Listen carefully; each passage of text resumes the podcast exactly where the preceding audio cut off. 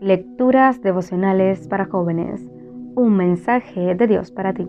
Cortesía del Departamento de Comunicaciones de la Iglesia Adventista del Séptimo Día de Gascue en Santo Domingo, capital de la República Dominicana, en la voz de Jacqueline Enríquez. Hoy, 18 de septiembre. Es tiempo de alzar la voz. Levantad bandera sobre un alto monte. Alzad la voz a ellos, alzad la mano para que entren por puertas de jefes. Isaías capítulo 13 versículo 2.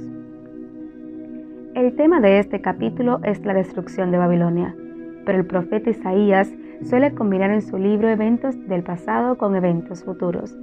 En este caso, la destrucción de Babilonia es un símbolo de destrucción de los impíos en la segunda venida. Isaías describe la destrucción de la segunda venida como un día de indignación e ira ardiente el versículo 2 nos muestra una convocación que se hace a través del levantamiento de una bandera.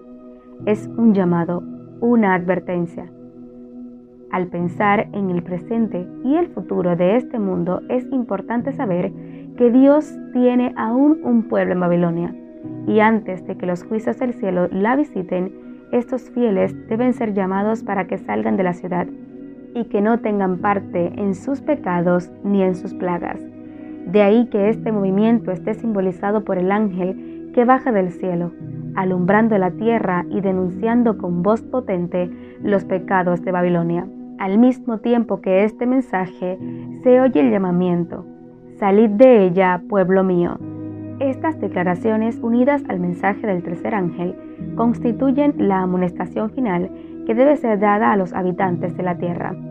Elena G. de Wine, El conflicto de los siglos, página 590. Durante mi vida he tenido testigo de cómo las personas están esperando que nos acerquemos a ellas para compartir del amor de Jesús. Hay en nuestro mundo un deseo intenso por conocer la verdad. La gente necesita esperanza y solo el Evangelio podrá llenar los vacíos del mundo. Por eso, hoy tú y yo hemos de aprovechar cada segundo cada oportunidad que se nos presenta de compartir el mensaje de salvación. Creo firmemente que cada uno de nosotros ha sido colocado en una posición estratégica, como menciona Isaías, un alto monte. Hay personas a las que solo tú tienes acceso, así como hay personas a las que solo yo tengo acceso. Usaremos esta ventaja para ser instrumentos de salvación y de cambio.